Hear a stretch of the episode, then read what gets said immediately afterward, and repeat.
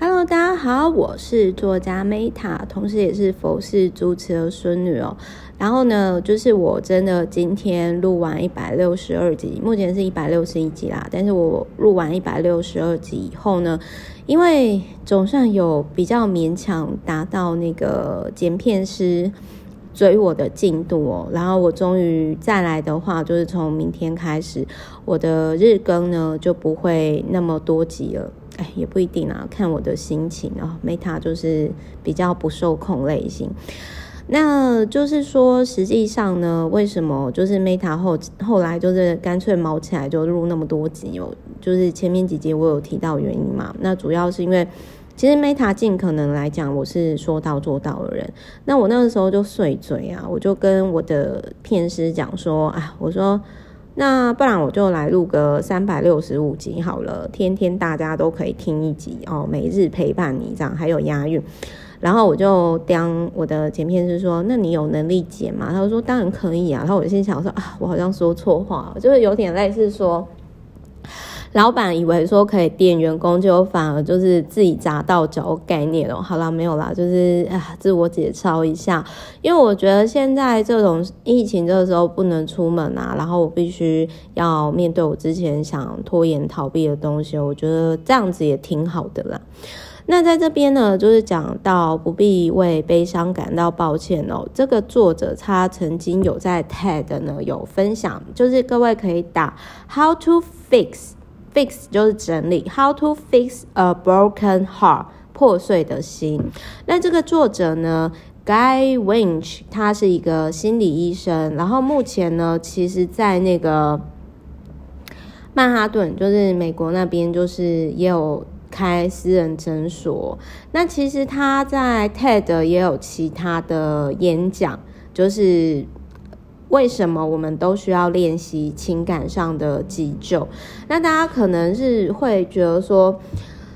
个情感情绪很重要吗？当然很重要啊！很多人在情绪起来的时候，就是乱买东西，或者是伤害别人，做蠢事，好不好？那不过我今天哈，先讲那一种，因为人有两种嘛，有一种人是他情绪起来，他会去伤害别人嘛，他难过，他痛苦。比如说最近的社会新闻，就是被处死刑的那个阿北大哥，就是烧全家嘛。但是有的人受伤了，像 Meta 就是属于这一种，就是我我真的以前。我除了无法好好拜托别人以外，我其实以前我我真的很能懂那种人，就是有的人就是他已经很痛苦了，然后他在讲出来的时候，其实他是会有罪恶感，就是我就是这种人最常讲的话就是说啊，Meta 真的对不起啦，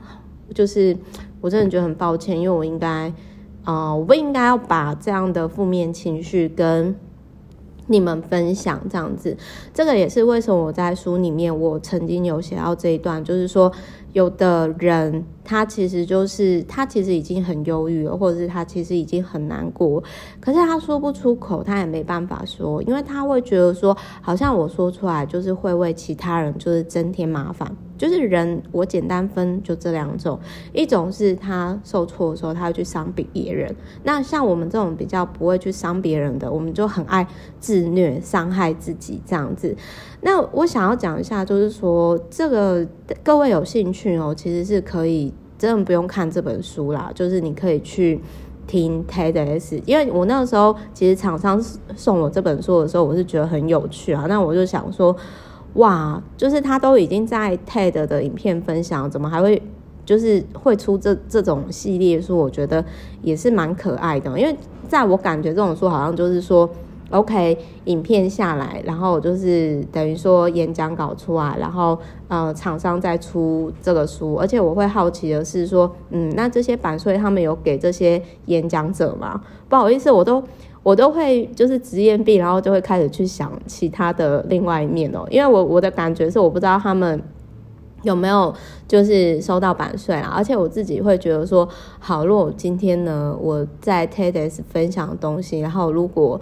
可能就是出书了，但是我没有拿到版税，我心里就会想说，嗯，那我的感觉会怎样呢？因为我会这么讲，是因为我也有受邀请去 TEDx 分享。那我那时候我讲的主题是跟自媒体有关，就是自媒体定义人生。那当然就是说讲到这个部分呢、那我要跟各位分享，我那个时候哦，自我疗愈的过程，我其实是透过 TEDx，就呃不是透过 TEDx，我在讲什么？我是透过经营自媒体。这其实我书里面也有提到嘛，就是比如说，呃，我曾经我不知道说该怎么把没有童年，就我自觉没有童年啊，虽然我很爱我奶奶住持阿嬷，但是我也很生气，然后我不知道怎么宣泄我这个矛盾的情绪，所以一开始我是从直播渐渐的释放自我疗愈，所以我才会说我的 podcast 呢，其实我不知道我不知道大家的意图是怎样啦，但是我只是希望说。亲爱的，如果你真的曾经跟我一样，我跟你讲，你现在难过、伤心，这这都很正常。我们是人，我们不可能是完美的，所以你不要把自己逼得那么紧。导致小 Meta Podcast 干话 Podcast 疗愈很废，像水豚君的 Podcast 会一直陪伴你。但是更重要的是呢，当你今天。度过这一段沮丧的过程当中，我希望呢，听完 Meta 的 Podcast，你们每个人都可以找到，就是哪怕没有人付钱给你，哪怕别人你现在做的事情是很无聊的，但是你都可以很自自然自在的融入在当中，并且获得那样的快乐啊！我希望各位是去体验创作所带来的快乐。创作你不需要什么头衔，我们每个人每一天把把每一天都当成自己的艺术品创作，很开心，怡然自得。那你想想看，如果我我周遭的人几乎都是这样的人，那我们的社会一定会跟以前不一样嘛？所以很多人会说啊，Meta 你好正能量，或者是你都很利他帮助别人。没有，我也是有私心的，因为我自己知道说